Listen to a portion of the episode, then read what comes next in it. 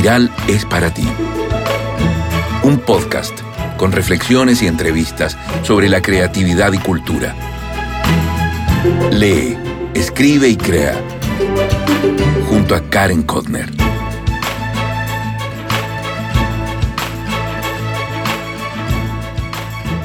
Hola, hola, ¿cómo estás? Soy Karen Kotner, periodista y escritora. Te doy la bienvenida al programa 62 de Espiral, tu podcast de literatura y creatividad. Aquí tienes la segunda parte de la entrevista Espiral a Irene Vallejo. Recuerda, encuentras la transcripción de este episodio y de todos los anteriores en mi página web www.karenkotner.com y ahí mismo me puedes dejar tus comentarios. Irene Vallejo ha sido un fenómeno editorial extraño y totalmente anómalo. En la siguiente conversación profundizamos sobre aspectos más íntimos, lo que ha significado la enfermedad de su hijo, la visión de Irene sobre el lenguaje inclusivo, cómo es trabajar el género ensayo de una forma poco ortodoxa, y cuánto sufrió con el bullying en el colegio y cómo esto le influyó en la vida adulta. Si tienes el infinito en el junco en tus manos, te invito a leer conmigo la dedicatoria que escribió Irene a su madre, a mi madre, mano firme algodón. Y bueno, en la entrevista contó que el taiwanés ha sido uno de los idiomas más complejos de, de entender, de traducir, porque para ella misma identificar esta pequeña frase ha sido imposible. Se escribe en otras claves y además no puede encontrar en qué parte del texto está. Irene Vallejo es una más al momento de traducir. Ahí está con los traductores que se lo permiten. Y cada vez que hay una nueva traducción, le manda una foto a su madre para que las colecciones. Pero menos en taiwanés. A Irene le encantaría leer todos los días, pero en los últimos meses ha sido imposible por el ritmo que le exigió la promoción.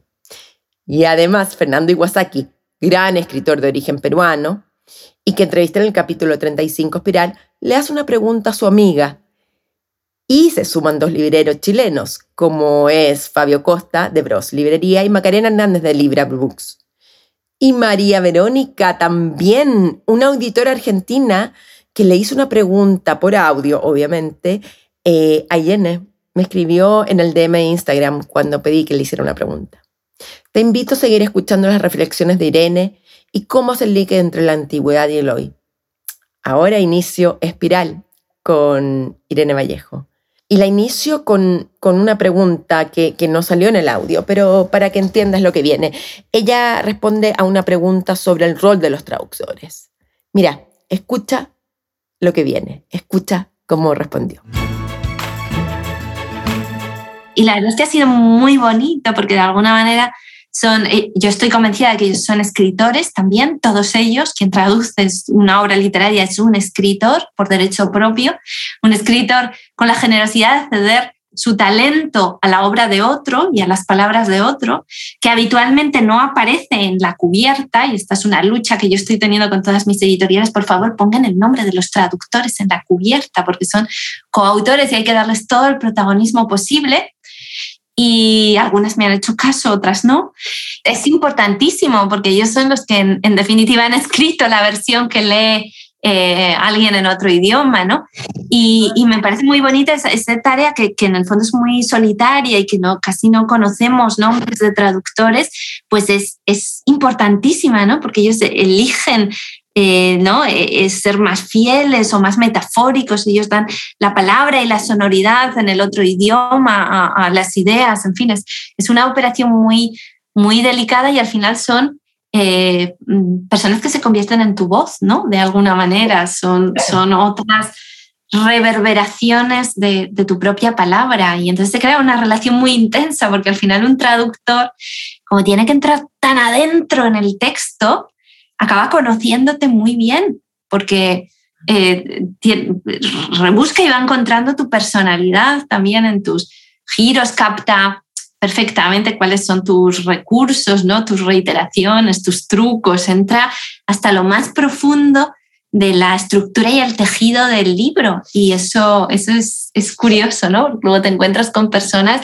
que te han calado muy hondo y, con las que mantienes una, una relación curiosa, ¿no? Eh, y al mismo tiempo, pues te, te, lees a ti mismo, a ti misma en, otro idioma y es una experiencia de desdoblamiento curioso porque eres tú, pero no eres, ¿no? Eh, no son tus palabras, pero, o sea, son tus ideas, pero no tus palabras. Y, y bueno, pues hay allí una serie de juegos que son muy interesantes y lo estoy disfrutando mucho con, con todos mis editores, o sea, con todos mis traductores, los que quieren, porque también hay otros que prefieren alejarse del autor y, y, no dejarse influir por las ideas del escritor, sino solamente por su lectura, ¿no? Y en ese caso, pues yo eh, soy, soy, respeto eh, esa actitud y no, y no intervengo en el proceso para que lleve su, su, propio rumbo. Pero allí donde he podido, pues ha sido muy, muy gratificante trabajar con los escritores y estoy constantemente pues reivindicando su importancia, ya que cuando lo hago yo, como yo no soy traductora profesional, no parece que estoy, eh, bueno, pues eso, reivindicando a los míos, sino lo, lo hago de verdad desde la, la admiración por, por, ese trabajo tan maravilloso que, que, nos, que nos enriquece profundamente a todos, ¿no? Y, y, y, quiero que todo el mundo que se pare a pensar, ¿no? En, en, lo pequeño que sería su mundo si solo pudiera leer en las lenguas que entiende o habla. Es verdad. Pero, pero me, parece muy importante y además también en las redes pues tengo un pequeño proyecto eh, a mi pequeña y humilde escala que, bueno, pues eh, intento eh, recomendar libros y sobre todo también muchos libros de, de literatura latinoamericana, porque yo creo que aquí en España no se lee tanto como debiera, no se conoce tanto como se debiera eh, la tradición de nuestro idioma, ¿no? Maravilloso, que tiene tantas geografías y, y, tantas coordenadas.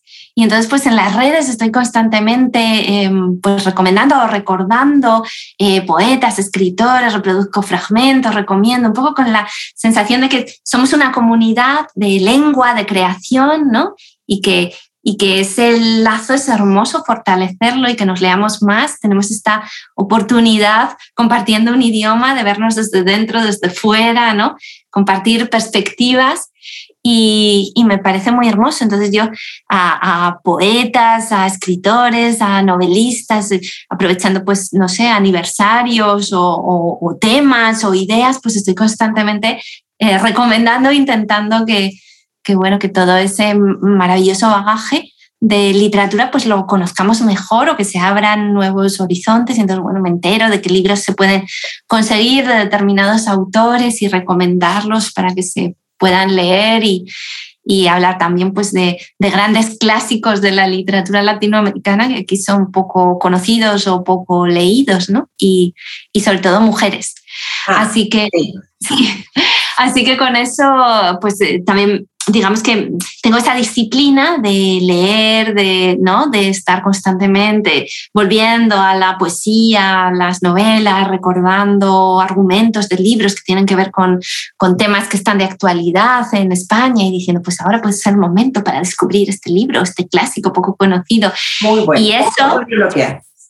Sí, y eso pues lleva tiempo, claro, porque hay que discurrir y durante toda la pandemia pues hacía como mis tweets pandémicos, los llamaba yo, cada día recomendaba un libro que de alguna manera tenía algo que ver o con, con lo que estábamos viviendo, ¿no? Con el encierro, ya fuera en cárceles, en hogares, con mujeres que no podían salir, con, con personas que por distintos motivos forzosamente se veían obligados a, a permanecer en casa o con, enfermedades del pasado, ¿no? con otras pandemias de la historia, con, bueno, con los temas que de alguna manera nos preocupaban, ¿no? con, con la sanidad, con los médicos.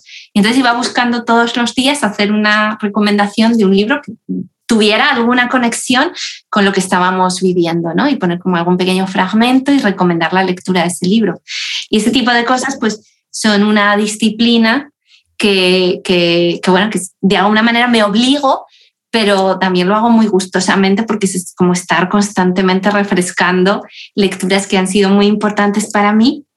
Igual que hago con los clásicos, ver cómo siguen estando muchas de ellas tan, tan vigentes ¿no? en, en nuestro mundo y, y, cómo, y cómo todavía nos, nos seguimos identificando con, con, los mismos temas esenciales. ¿no? Y por eso pues me, me parece muy importante y, y ahí pues eh, quiero aportar ese pequeño granito de arena, ¿no? De, bueno, de hacer comunidad y de recordar que somos solo una pequeñísima parte del español y que hay muchas más fronteras, muchos más países, muchas más literaturas que, descubrir, ¿no? Y que es fantástico eh, tener esa oportunidad de adentrarnos y asomarnos. En este sentido, asomarnos, tener oportunidad, es un lenguaje aventurero. Escribiste un libro aventura, podríamos ponerlo así. Pero tú, como Irene Vallejo, ¿eres una persona aventurera? ¿Te sientes aventurera? A ver, eh, realmente hubiera dicho que no, porque como ya te explicaba antes, un poco mi, mi, mis sensaciones que yo soy una de esas personas mm, viajeras en atlas de papel, que a mí me gusta sobre todo confrontarme con las ideas y, y bueno, y una parte de mi vida se desarrolla dentro de mi propia mente, ¿no? Que es como la, la forma que yo tengo de, de salir de mí misma es ponerme a imaginar, a pensar ideas, a tramar argumentos. Y, bueno, esa es una parte muy importante de mi vida, que es, que es una parte muy, muy sedentaria y móvil, ¿no? En realidad, eh, yo delante del teclado, o yo delante del papel, o yo delante del libro abierto que estoy leyendo. Pero a veces la realidad pues te cambia los planes y los guiones, ¿no? Y, y realmente haber tenido a este hijo con tantos problemas de, de salud, pues ha sido una gran aventura en todos los sentidos, ¿no? Adentrarse en, territorios de angustia, de miedo, vivir muchas veces en el hospital, que es uno de los territorios pues también más peligrosos que existen, ¿no? Eh, por ejemplo, mi hijo sufrió varias eh, infecciones hospitalarias por, por, estar ingresado durante tanto tiempo, pues Em, pasó por, gravísimas infecciones hospitalarias, ¿no? Y, bueno, pues luego eh, acompañarlo, aprender yo misma también todo lo referente a su educación y, cómo apoyarlo en, una situación difícil y, y cómo, bueno, cómo enseñarle el mundo, ¿no? Y ahora mismo también, pues las traducciones del libro me están obligando a viajar mucho a, otros países, ¿no? A, las promociones internacionales y, y, de repente he descubierto que me siento muy feliz en ese intercambio de ideas, conociendo eh, escritores intelectuales, pensadores, editores de otros países y, y preguntándoles y descubriendo cómo, cómo viven ellos, ¿no? Y, y, bueno, pues enfrentándome un poco a, esa aventura de lo desconocido, que es cuando llegas a un nuevo país donde no tienes lectores, donde nadie te conoce y un poco vuelves a construirte de nuevo. Y, y bueno, pues me gustaría ahora aprovechar las oportunidades que me está dando este libro, pues para vivir algunos periodos en, en otros países y así pues eh, tener una experiencia más amplia de, lo que está sucediendo ¿no? y, del, y del pensamiento y de las ideas y, y, de las formas de vida y del mundo. Así que me ha salido una vena así aventurera, entre comillas, de la que yo no era bien consciente hasta hace poco, pero, pero bueno, el mundo y, y las oportunidades pues te, te van cambiando y, y también el niño, pues es, y, todo lo que nos ha sucedido con él, pues es un, una incitación permanente a aprovechar el tiempo, el ahora, porque nunca sabemos lo que pasará eh, más adelante. Yo la maternidad que no la esperabas así. No, no, no. Eh, la, la, decepción de toda la expectativa de, esperar un hijo, que el hijo te salga con ciertas dificultades. Eh, que entiendo que todavía las tienen, ¿no? Sí, bueno, vamos avanzando, avances que al principio nos parecían eh, casi impensables, pero todavía pues eh, tiene, tiene secuelas de esa llegada tan difícil a la vida y, bueno, pues sí, eso es un reajuste constante de lo que tú habías soñado, de esa vida imaginaria que habías construido para ti y para tu hijo, que no, no es lo que realmente hay, ni vas a ser esa familia que imaginabas desde fuera, ¿no? Eh, que, que, verían los demás cuando, cuando te, te miraban. Y, y, bueno, pues es, sí, es una obligación constante de aceptar eh, lo que la vida te trae frente a todo lo que tú puedes fabular o imaginar o, desear, ¿no? Y, bueno, ha sido un contrapunto también interesante para todo este periodo, ¿no? Que, que aparentemente es de éxito, pero también eh, en realidad tiene muchas exigencias en, en lo personal, ¿no? Y entonces, bueno, pues el, el encontrarme allí con mi hijo frente a esos dilemas esenciales de la salud, la, la independencia, la, la, libertad que él puede tener, ¿no? Y, y, la, y la forma de ayudarle con sus problemas, pues me, yo creo que me mantiene anclada a lo que realmente es lo esencial, ¿no? Más allá de, todo lo que pueda traer, pues, eh, no sé, el, el, libro y los premios y esas cosas, pero, pero siempre recuerdo al llegar a casa que es lo esencial porque me está esperando ahí y, y eso no, no, no, sea constantemente, pues eso, los médicos, la salud, los resultados, los tratamientos y todas esas cosas, pues son un, un subrayado permanente de dónde está lo, lo, esencial en la vida, ¿no? Frente a luego los focos y las, y, y las apariencias, ¿no? Y ves en estos dos mundos tan disímiles al final del día. Es como, puedes estar sacándote la foto más preciosa, además que eres preciosa, tienes unos ojos hermosos, eh, dulce, no, pero puedes estar pasando problemas difíciles en tu interior. Esta disociación de lo público y lo privado, ¿no? Sí, bueno, yo, yo intento que se comuniquen, ¿no? Y creo que en realidad la forma en la que escribí el libro tiene también mucho que ver con el hecho de que estaba cuidando a mi hijo en los hospitales y quizá esa imagen de, ¿no? Ese homenaje a quienes salvan los libros tiene mucho que ver con la sensación que yo tenía en ese momento de que me estaban salvando eh, los profesionales de la sanidad, cuidando de mi hijo, cuidando de nosotros, ¿no? Y, y bueno, quizá hubiera sido sin esa experiencia, pues un libro más técnico sobre aquí, los papiros, los rollos, los pergaminos, los cambios en la, construcción y en la arquitectura interior de los libros, pero eh, el hecho de estar viviendo esa experiencia, pues eh, yo creo que impregnó todo el libro de manera que me hacía más sensible a, todas esas personas eh, anónimas y discretas que, en todas las épocas están cuidando de, que no se pierda, no se destruya la vida, la belleza, ¿no? Y, bueno, pues eh, eso transformó el libro y creo que me ha transformado también a mí, ¿no? Me ha hecho mirar el mundo de otra manera y ser mucho más consciente además de, de que formo parte de una comunidad y que si esa comunidad no hubiera estado a mi lado cuando yo necesité ayuda, eh, no habría podido llegar a donde yo he llegado. Entonces, frente a todo este pensamiento individualista y neoliberal, ¿no? De, del mérito, del logro, si te lo propones, lo conseguirás. Yo, en cambio, soy muy consciente de que en diversos momentos de mi vida eh, la comunidad a la que pertenezco, la sociedad, el país en el que vivo ha apostado por mí cuando yo todavía no había demostrado nada con becas públicas, con enseñanza pública, con la asistencia a, mi hijo y que mi sueño desde la infancia, que era escribir, hubiera podido desaparecer, hubiera podido volverse invisible, imposible, si no hubiera sido por, esa comunidad a la que pertenezco ¿no? y, ese apoyo que, he recibido. Entonces eso yo creo que me ha hecho más consciente de esa dimensión colectiva que también está en el libro, ¿no? la, la dimensión de una historia que tejemos entre todos y que no es la historia solo de los grandes personajes, de los grandes nombres y, de los emperadores, sino es una historia que forjamos entre todos y que muchos de los grandes avances se han producido desde abajo y gracias a, los esfuerzos y al tesón de personas anónimas. ¿Se puede saber qué es lo que tiene tu hijo si quieres contar? Si no, no, pero bueno, inicialmente fue un, grave problema respiratorio eh, que luego pues, eh, afectó a bastantes dimensiones de su vida cotidiana, a la deglución, por ejemplo, y fue muy difícil durante mucho tiempo alimentarlo, eh, también al habla. Y, y bueno, pues es, es, un síndrome raro de esos que, de los que casi no hay historial médico ni, ni antecedentes.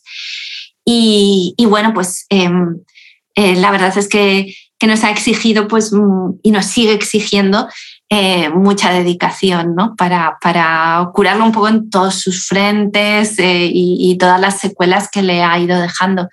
Pero por otro lado, pues bueno, eh, ha mejorado mucho sobre las mm, perspectivas iniciales y, y bueno, pues me, acompañarlo en, en, todo este trayecto, ¿no?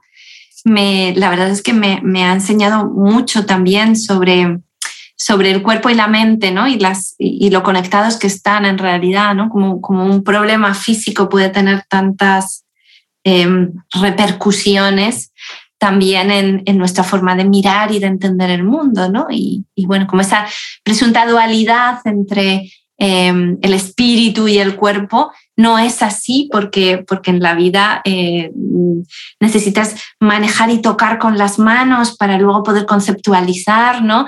Eh, necesitas andar para tener una visión en tres dimensiones del mundo y entender las distancias, ¿no? Y, entonces, como, como en realidad cada, cada paso físico, cada avance, como necesitas tragar y deglutir y alimentarte bien para que se desarrolle tu, tus ideas y tu capacidad de abstracción, ¿no? O sea, como, como aspectos puramente materiales como la nutrición, el movimiento, eh, tienen unas consecuencias enormes sobre, sobre nuestras posibilidades de, de, relacionarnos intelectualmente con la realidad.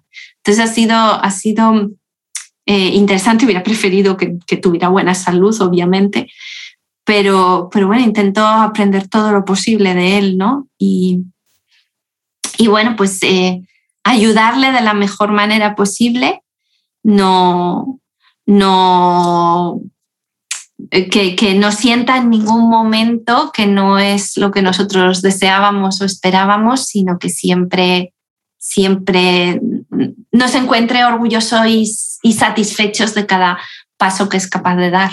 Y en ese sentido, el bullying, porque en Zaragoza lo sufriste, eh, sí. cuentas el papel que tuvo la literatura. Y acá estoy eh, citando lo que dijiste en una entrevista, en el colegio se ríen de mí, me pegan.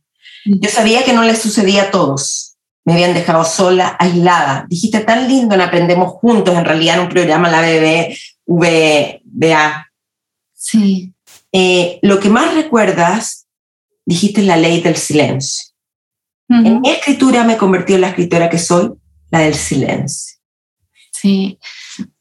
Sí, bueno, yo, yo en aquel momento no, no me rebelé realmente contra el acoso, lo, lo, lo asumí, o sea, intenté, intenté que, que, cesas, que cesara, eh, cesaran esos ataques, pues mm, pasando lo más desapercibida posible, no, no ofreciendo resistencia, como eh, transparentándome, no llamando la atención. Si el problema era que yo, pues... Anulando. Eh, Sí, exactamente. Tenía tantas inquietudes eh, intelectuales, pues las, las oculté. No dejé de tenerlas ni de alimentarlas, pero las oculté, no las exteriorizaba.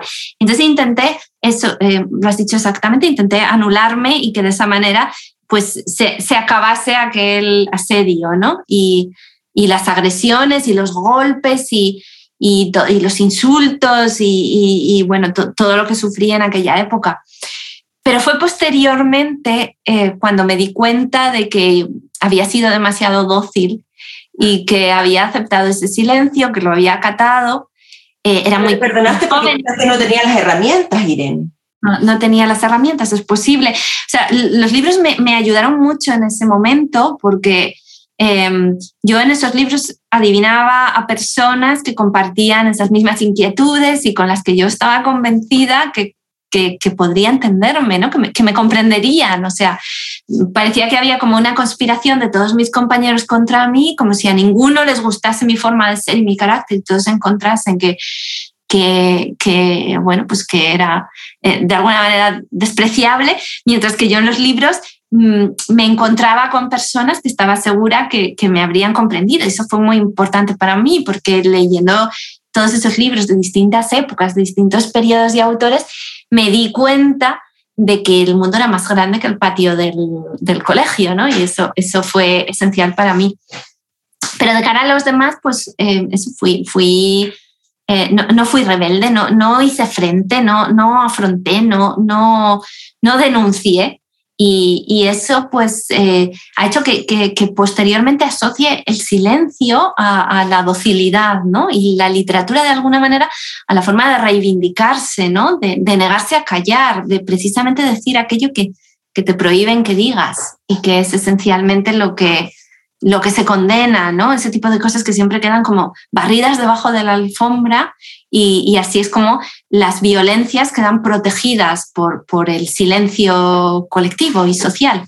Y entonces, bueno, pues me, me esforcé por, o, digamos, me, me, sentí todavía más impulsada a escribir como una forma, aunque fuera tardía, de, de revelarme y de contar eh, todo aquello que, que, me habían insistido en que tenía que callar, ¿no? Y que parecía que a todo el mundo incomodaba cuando le, le contaba esa, esa experiencia. Y, y de alguna manera, pues también en muchos encuentros con jóvenes en institutos, pues he compartido con ellos esa, esa experiencia también para que sepan que personas concretas con nombre y apellido a los que ellos pueden conocer han pasado por esta experiencia, ¿no? Y como muchas veces eh, son personas creativas o especialmente sensibles las que se perciben como vulnerables y reciben los, los ataques. Y entonces, pues, un poco fortalecerles también esa autoestima. Lo que para mí fueron los libros, intentar hacerlo personalmente y cara a cara, ¿no? Y... No me quiero dejar fuera los auditores y el cuestionario. Esta es la primera. Eh, vamos a escuchar a María, María Verónica, desde Buenos Aires, que me mandó un audio a través de Instagram. Aquí va. Hola, acabo de leer si me gustaría eh, hacer una pregunta. Y la verdad es que lo primero que se me ocurrió fue no. No, solo agradecer eh, porque lo disfruté tanto, tanto y aprendí tanto que me encantaría este, encontrarme con más libros así pero cuanto más pensaba, y como lo tengo en la mesa de luz y lo tengo marcado, logiaba y, y sí se me ocurre una pregunta. La pregunta es, ¿de qué manera, cómo eh, escribir, cómo se puede escribir un libro de ensayo con tanta información y que nos lleva a aprender tanto, pero de una forma tan tierna, tan, tan llevadera, tan cómoda. ahí se cortó el audio, desgraciadamente, pero ¿qué le respondes a María Verónica? María Verónica, muchas gracias por, por esa lectura tan, tan entusiasta. Es, es realmente emocionante. Pues el, secreto para mí era eh, recordar los cuentos que me contaba mi madre cuando yo era pequeña, ¿no? Y, pensar cómo convertiría yo eh, los, datos, la información ¿no? que, quería transmitir en un cuento para aquella niña que fui yo misma cuando mi madre me, contaba las historias, ¿no? entonces me, situaba mentalmente en el lugar de mi madre en aquellas noches e intentaba hacer que todo lo que eh, tenía que relatar o toda la información que tenía que transmitir se convirtiera en uno de aquellos cuentos eh, antes de dormir. ¿no? Y, y, una de las técnicas que yo utilizo es siempre leerme en voz alta lo que escribo para asegurarme de que tiene la musicalidad exacta y muchas veces retoco los textos porque el oído me dice que no tienen, no, no, no fluyen, no tienen la melodía, algo de repente se atasca y, y entonces mm, escribo y reescribo, reescribo muchísimo en, en, función de lo que me dicta el, el oído, ¿no? Tiene un poco una, una estructura musical el libro. Y, y pienso en, en, en cómo yo me, me, fascinaba con todas aquellas historias, ¿no? Y cómo, bueno, es, es al final el, el, objetivo más antiguo de los contadores de historias, ¿no? El, el conseguir que el lector desee pasar a la página siguiente y saber cómo continúa esta historia, incluso si esta historia es, es, es una, es, es, una historia de acontecimientos o de hechos o de descubrimientos o que tiene una dimensión científica, histórica o humanística. ¿no? Yo, yo no renuncio a pensar que puede haber su propio suspense íntimo en esas historias y que, y que además aprender es un gran placer y eso juega en favor de la propia narrativa, ¿no? Cuando descubres algo que hasta ese momento no habías reparado o no sabías cuál era su origen y de repente se te revela, eh, eso produce una especie de satisfacción, de goce, ¿no? de gusto, que, que, en general está muy subestimado en, en, la sociedad. Parece que aprender fuera aburrido y tedioso y no, es, es, es, es una satisfacción profunda cuando entiendes el porqué de las cosas. Y esto eh, los niños lo saben perfectamente, que constantemente están preguntando, ¿y por qué? ¿y por qué? ¿y por qué?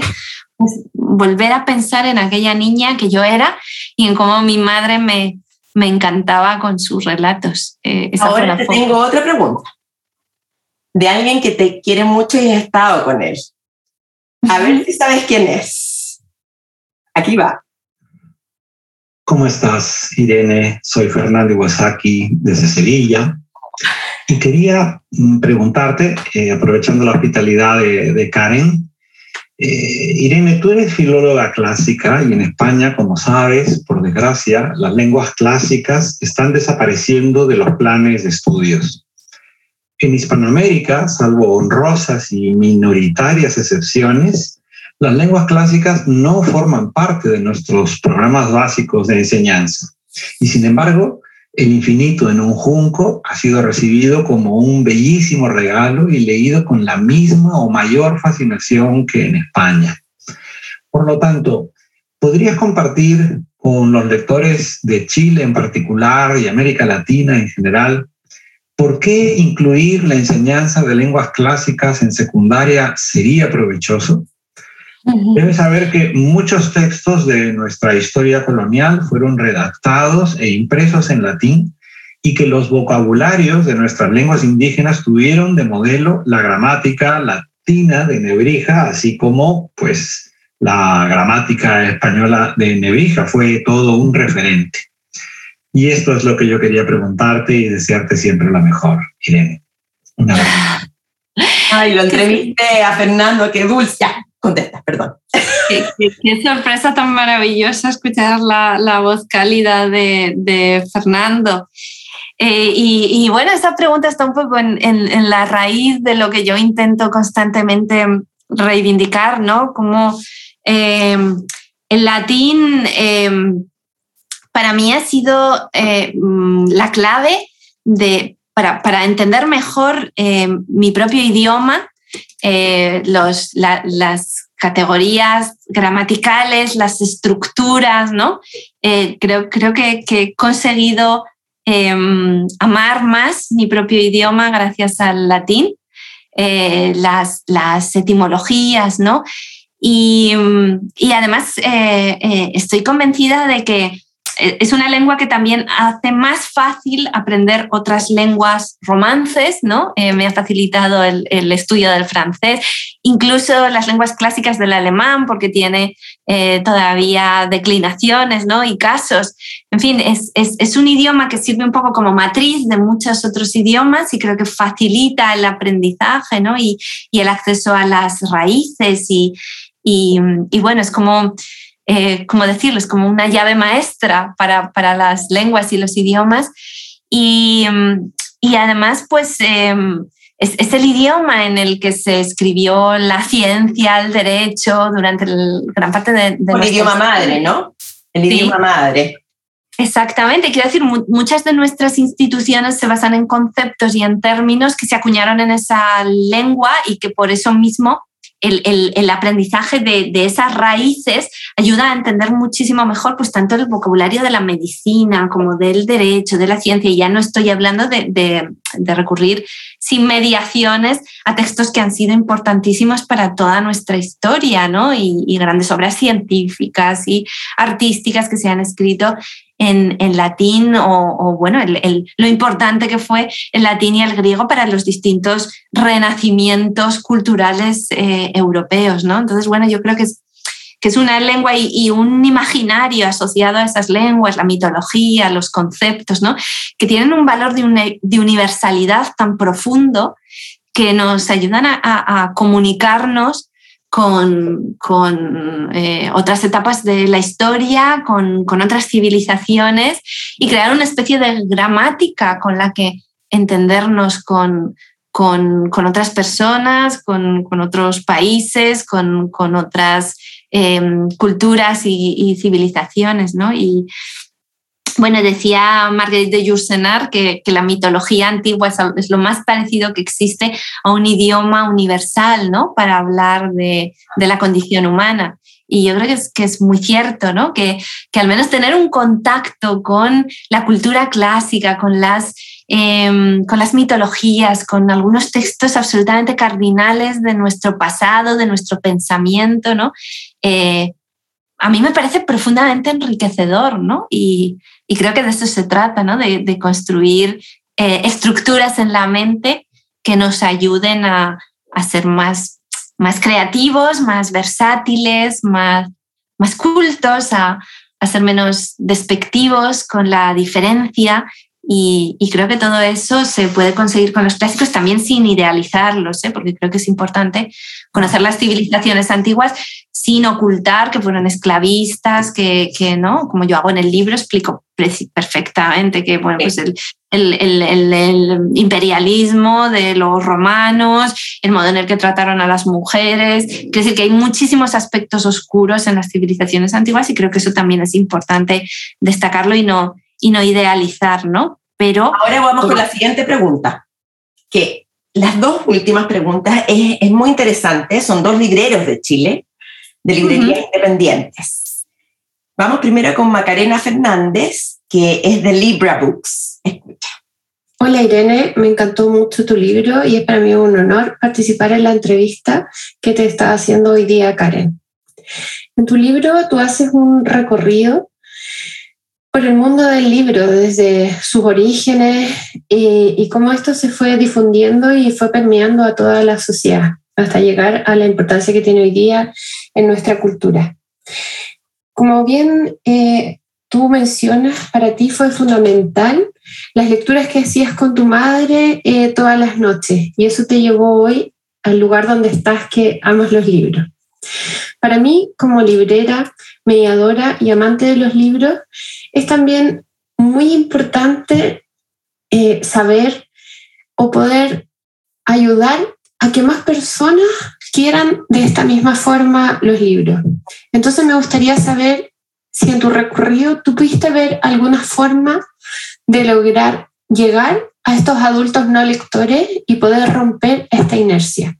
Porque tal como tú mencionas, ya está hoy día aprobado a través de varios estudios que todos los niños que están rodeados por libros en su infancia y que tienen adultos que le leen, generalmente tienen ya el bichito y se transforman en grandes lectores. Pero ¿qué pasa con esos adultos? ¿Cómo logramos que haya más don delirio en que una persona humilde lee por placer cuando está cuidando los autos y luego se transforma en un gran escritor?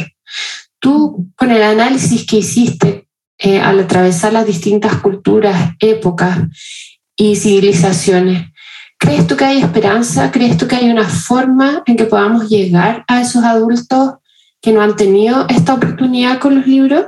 Gracias. Muchas gracias, Macarena. Bueno, es una, es una gran pregunta. Yo em, personalmente he tenido la experiencia de, de colaborar en España con, con la Universidad Popular e incluso pues, eh, acompañar la alfabetización de adultos, que es, una, es, también una experiencia muy, muy importante, ¿no? Y, acompañarlos en la lectura de su primer libro, ¿no? ¿Cómo es eso de, del primer libro que, que leen en toda su vida? Y, y creo que, que, muchas veces en, estas personas, en estos adultos, hay bloqueos que tienen mucho que ver con la impresión de que de que el, mundo de los libros es todavía muy elitista, como que se sienten un poco avergonzados, como que no van a ser capaces, que es un mundo arduo, que no tienen suficiente formación o preparación, o que se espera de ellos algo que, que, no pueda, que, no, que ellos no van a ser capaces de, lograr, ¿no? Entonces, eh, creo que es muy, muy importante Em, acabar con estas sensaciones, ¿no? Decir que, que, el mundo de los libros es acogedor, es receptivo, que no cierra las puertas a nadie, que nadie tiene que sentir hostilidad ninguna por parte de los libros. Los libros son objetos que, que, esperan, que aguardan, que no exigen, que no te piden nada, que no te demandan, que no te ponen a prueba, que no te evalúan, ¿no? Sino que, que son objetos eh, concebidos para, para, el placer. Entonces, que se puede intentar, se pueden abandonar los libros, se puede buscar el libro más adecuado Em, porque igual que no todas las personas te producen un flechazo o un enamoramiento, tampoco todos los libros a cada lector, ¿no? Pero no tiene nada que ver ni con la incapacidad, ni con la falta de preparación, ni, ni es una especie de, de, examen que tengan que pasar, ¿no? Entonces, eh, yo creo que en la medida en la que un, adulto que no ha leído durante su vida, o bien porque no ha tenido interés, o bien porque no ha tenido oportunidades, se reencuentra en una atmósfera acogedora ¿no? y hospitalaria con los libros, pues responde a, esas emociones, ¿no? Porque eh, yo creo que, también existe una felicidad muy peculiar que consiste en, en ver expresadas en palabras muy precisas emociones que tú has tenido y que no sabías cómo transmitir, ¿no? Y eso, eso siempre es una, una felicidad. Entonces, con esas personas a las que estábamos alfabetizando y, acompañando, lo que hacíamos era buscar libros que tuvieran que ver con su experiencia, ¿no? con su vida, con su autobiografía, con sus emociones. Y entonces que encontraran en ese libro cosas que ellos habían vivido y que no habían sido capaces. Yo sé que nos queda, pero dame tres minutos, tres, tres, tres. No, me queda una pregunta, una pregunta, una, una, Fabio. Mira, escúchala, escúchala. Hola Irene, ¿qué tal? Fabio Costa Caíme aquí de Santiago de Chile. Mi pregunta tiene relación con la recepción que ha tenido tu libro entre la gente más joven. Eh, porque los más jóvenes sin duda están más conectados con lo digital, pero el libro sigue siendo algo que como un objeto de interés. Eh, y específicamente me gustaría saber ¿Cómo, ¿Cómo, has sentido tú que las generaciones más jóvenes, no sé, más por los 30 años, se han podido conectar con tu libro y, qué, impacto ha tenido en ellos conocer esta historia tan linda eh, y poder eh, hacer este recorrido por la historia del libro que a muchos nos apasiona tanto y nos gusta tanto? Muchas gracias. Gracias, Fabio. Pues eh, a ver, realmente ha sido uno, de los mayores regalos de, este libro, ¿no? El, conectar con, lectores jóvenes. Es cierto que yo había, antes de escribirlo, había mm, tenido muchos contactos con, alumnos de instituto y había puesto en común mis ideas, algunas de estas historias. Y, hay muchos elementos en el libro que están pensados para un público joven, ¿no? Pues el, el, episodio del acoso escolar o todo lo que tiene que ver con los graffiti, con, con los tatuajes, ¿no? Con, con ciertos de la cultura popular, de las series, de, o sea, quiero decir, hay, hay, un punto de vista en ese sentido que, que, mm, tiene mucho que ver también con lo generacional, ¿no? la mezcla de la alta y la baja cultura, manejando muchos referentes muy distintos, el sentido del humor, ¿no? ingredientes que estaban destinados a, a ese público, ¿no? y creo que, que en el fondo pues em, a través de profesores que en los institutos o en las universidades han llevado a leerlo a, alumnos que veían especialmente predispuestos o con inquietudes parecidas, pues, pues hemos podido eh, conseguir esa comunicación ¿no? con, lectores jóvenes que ha sido muy, muy emocionante y que yo no me esperaba que, que alcanzara estas, estas dimensiones, pero al final pues Em, yo creo que tiene mucho que ver también con, con, esa voluntad de compartir experiencias que está trenzada con los relatos de este libro y con ese componente narrativo que, que yo creo que también llega a, a ese público. Y, y bueno, pues... Eh, te quiero agradecer para que te vayas a tu próxima entrevista. Ha sido un regalo. Gracias por tus regalos, por tu escritura, por tu sensibilidad. Gracias por recibirnos en Espiral y esto Ojalá que vuele a todos los auditores y nuevos auditores y auditoras y sigan leyendo. Gracias. Gracias, Karen. Ha sido un gran placer. Infinito. Muchas gracias. Chao. Adiós. ¿Has leído El infinito en el junco? Cuéntame, me encantaría saberlo. Me puedes escribir a mi correo karen.karenconner.com o bien me lo cuentas en redes. Te espero. Lee, escribe, crea. Chao.